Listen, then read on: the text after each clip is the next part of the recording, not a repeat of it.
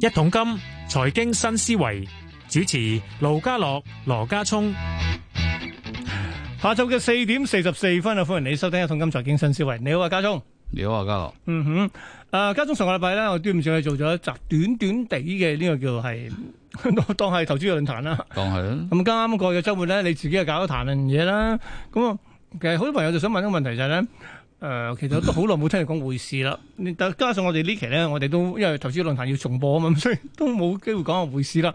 而家匯市點先？但係美匯呢期嗱，所謂退退市可能加快加提前嘅話，令到已經衝咗上嚟咯。咁、嗯其他貨嗱，佢美元一上啦，其他貨幣都要落噶啦。咁啊，咁、你覺得呢個真係轉勢啊？我覺得美匯指數真係轉勢定點先？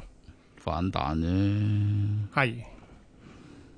反好彈啦啦，咁一反彈，其他貨幣又唔得噶咯喎，要落翻去噶咯可能就未彈完，就仲有少少位九啊二、喎。嗱，你講講美匯指數，你講講係係啊？九啊二七十到啦。哦，你而家今日今日就做，今日嗰棍就冇琴日咁高，嗯但哼係即係星期五咁高。嗯，星期五就九啊二，賺咗四十都可能有嘅。係。我諗再 at 上少少，咁就咁啊，即應係該有誒嗱，應該咁講，咁即係你覺得純粹嘅反彈啫，咁彈完就落翻去啊？定係其實即係唔算唔屬於呢個所謂轉勢應該係嘛？應該唔係轉勢，嗯應該都係反彈嘅。嗯，但係如果以佢呢一下咁急咁抽上嚟計呢，就我怕佢九啊二七十嗰個都可能問少少。即係你意思就話係過唔到定點先？我有啲有啲不祥嘅預兆，哎呢呦呢一下呢一下未必咁快搞得掂，嗯，即係呢下可能要要要抽高啲。嗯即係可能要去到舊年年尾十九啊四四十甚至九啊四八十嗰啲位，係即係有有機會去到咁跟住先要落返去先至先至叫做做完。嗯即係呢一次呢一次其實就原因就唔使問㗎啦，都係都係借呢個提早加息走去，即係股市班友 take profit 啦。係啊係啊，啊，咁但係誒，你老實講，見到啲嘢就未點跌嘅，尤其是納指啊，真係真係未乜點跌過。啊道指就落咗嚟啦，係啦，道指就樣衰啲，係咧，上個禮拜已經五百點㗎啦，但係納指就未乜點落嚟噶。歐洲股市都冇乜點跌，你譬如話巴黎指數咁樣，即係條線咁樣直上，係咁誒、呃圖睇就問少少咯。嗯就算你睇納指都係嘅，其實佢個上升嗰個楔形都幾明顯啊，都係都係問啲咯。嗯嗯嗯嗯即係所以所以圖睇就唔係咁靚仔嘅，係咁同埋誒你而家嗰個炒加息都都如火如荼啦，係嘛？係即係你你諗下，你如果啲債息咁樣懟，係嗰個嗱美金都上得喎，係啊咁如果你啲債息抽翻上去。咁你個美金係咪即係其實應該仲有位去咧？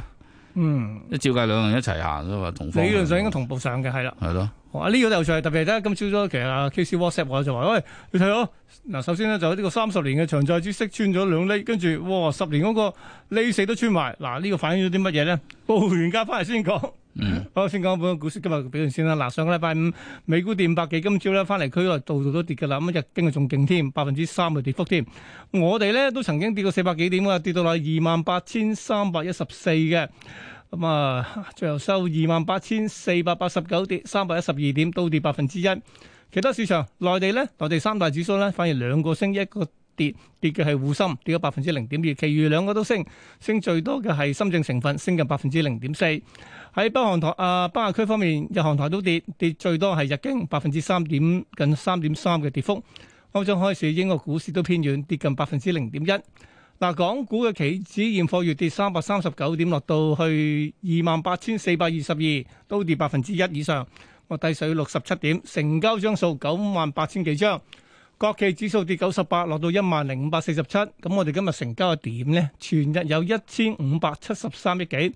恒生科指都跌百分之一，收七千九百五十五，啊咁啊跌咗八十五點，三十隻成分股十一隻跌嘅，咪十一隻升嘅啫。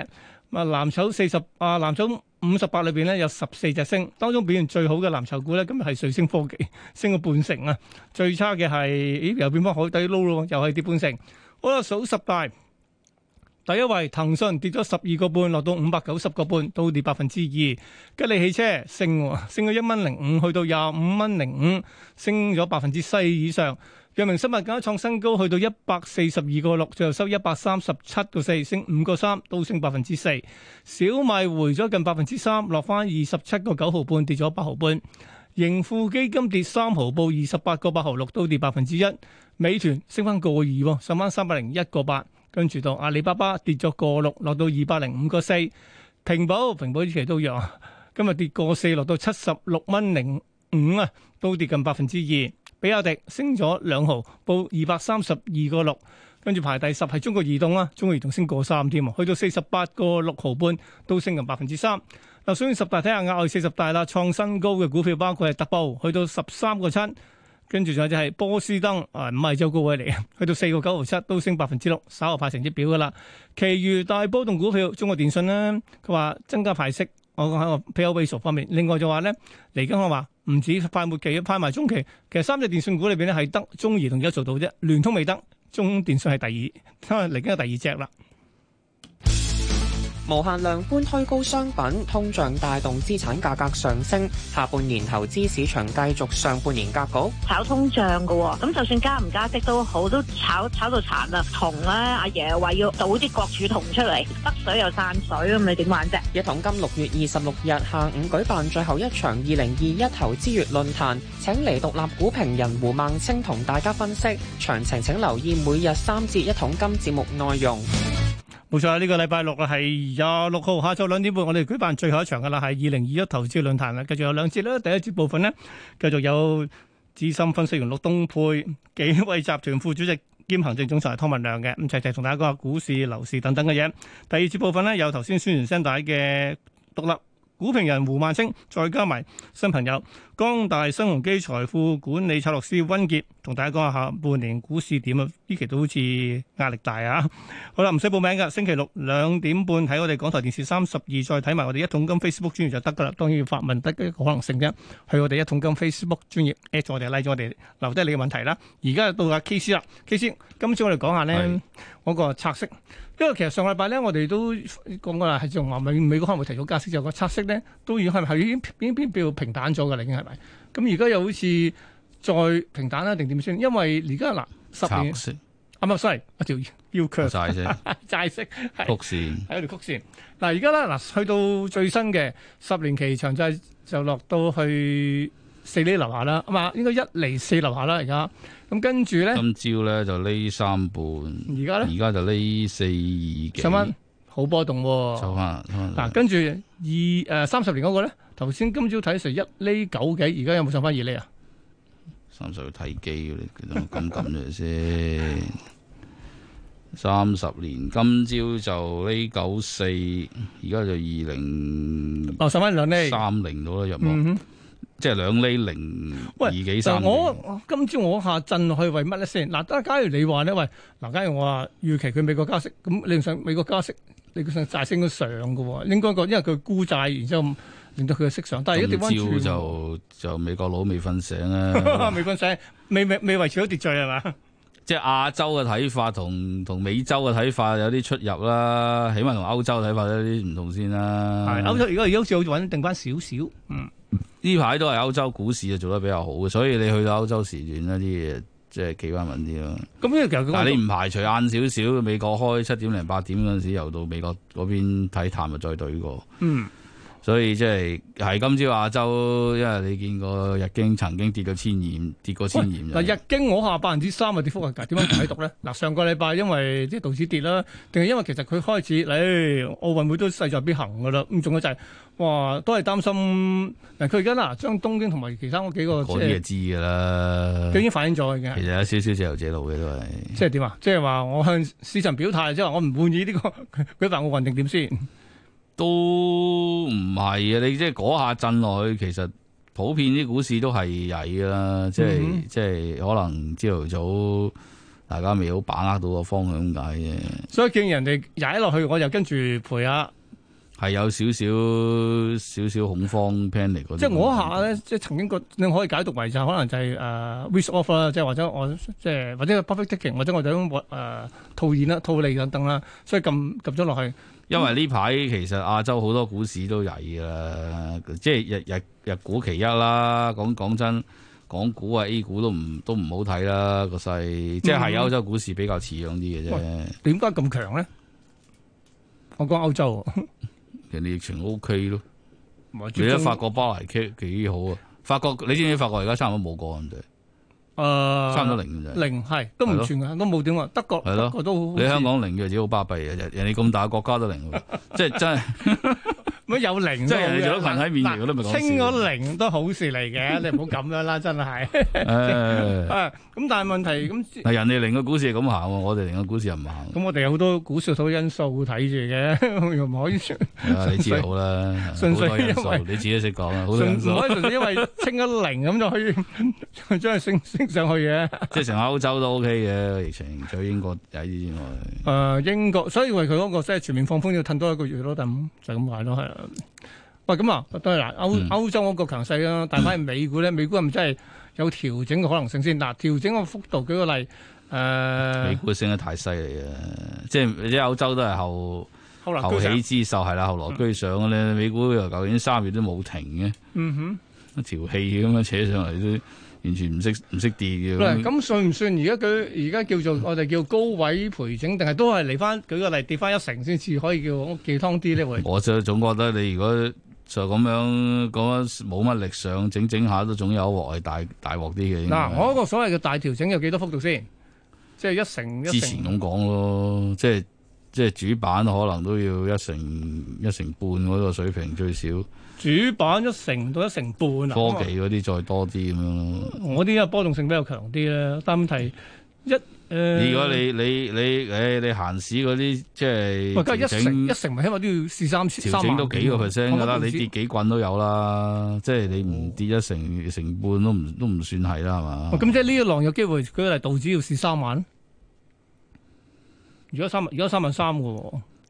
照計就冇咁曳嘅。喂你都覺得又係咁講，好咁樣預收曳咧？唔係，即係你頂計起啦， 我哦頂你，頂個頂係三萬五噶嘛，咁你一成就一成就實減三減三個半啦，即係三三三三一萬半啦，三萬一咁上下啦，係。三一半都多噶。如果喂，係咁到嗱，納指又如何咧？咁啊，萬四落去嗱，呢、個起碼都要兩成啦，係嘛？即係其實立子個款就硬淨啲嘅，嗯，張圖又都睇落係呢排係靚過道指嘅，不過就即係會唔會係根本係道指跌咗，即係舊嗰啲跌咗，新嗰啲未跌咁解啫？會嗯唔會咁咧？都都驚佢發生呢個情況。嗯，即係而家啲指標咧，嗰啲嗰啲波幅指數咧，就都一路催升噶啦，啊都都你唔講得係好啊！即係我哋嗰時候睇睇睇啊誒 VX 嗰個指數咧，又唔係好升得好勁啫喎，即係你原本睇突然兩間個抽 V，出嚟喎，兩個 V 嗰個升得好，升得勁啊嘛。兩個 V 嗰個啊，係啊 係啊，即係梗係平時一早兩個即係。兩個 V 嗰個，你而家百幾你講緊？哦，喂，咁呢個呢個領先少少嘅，嗯呢個對個市嘅預示作用都都都大嘅。喂，咁嗱，即係即係，嗱，你除非你日內呢呢一兩日呢三兩日，真係佢做做咗個高位。嗯，啊，咁你睇之前啲高位講緊百百五到啦，百四五到啦，咁你你做咗上去，啊除翻落嚟咁又好啲。嗯，如果唔係又就即係呢個調整可能都未未得住。咁啊，調整先健康嘅，先再上噶嘛。總之唔係散就得啦，有冇機會散先？咩叫散？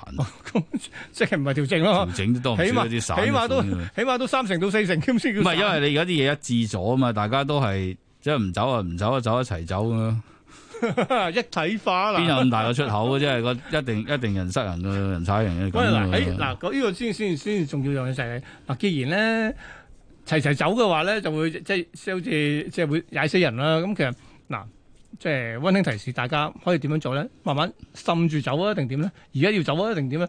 所以其實啲債啲美債強翻上嚟，就係咪正因為因為呢個原因咧？大家唔想一次一齊齊走，所以而家分階段走咧。分階段走啊！你你而家都都跌咗一半先走，又隨得你啦。唔係唔係，你講邊度跌一半唔先？係我諗個股市真係即係個如果你真係跌一成成半，你而家都行咗一半啦，係嘛？幅度係咁，你跌咗一半先走，咁啊，即係尷尬即係唔係咯最靚嘅價，唔係最靚嘅價位，但係尷尬啫，叫你買又唔係，叫你走又唔係嘅呢位。 係咁係咪真係要拍落去債債債市先？你坐得嘅，你咪等低位再買翻咯，溝淡咯，好似啲古佬話溝齋。淡啊！拍落去如果債市如果而家唔係跌好多啫喎，唔唔係啲債市，你就啲債息咁懟法，你而家拍廿分鐘摸嘅啫喎。係啊！我又擔心呢樣嘢啊，即係隨 時又俾佢即誒，係你咁樣發唔好做嘢住咯，最好就咁啊，即係又不動如山睇嘅咯喎。咁但係我睇佢哋你睇下落，你你落定咗再再買貨，如果唔係又就唔好喐住。依家就好似上個禮拜同講，即係你上個禮拜同我哋喺即係端午節嗰時講啦，即係都仲未有個明確嘅方向，都係不變應萬闊變。啲睇就係咯，嗯，明白。咁、啊，及住先啦。始終話晒俾呢期債 啊息債息跌都有啲原因。好啦，咁我傾到呢度，下星期再翻嚟傾偈。拜拜，再見。好，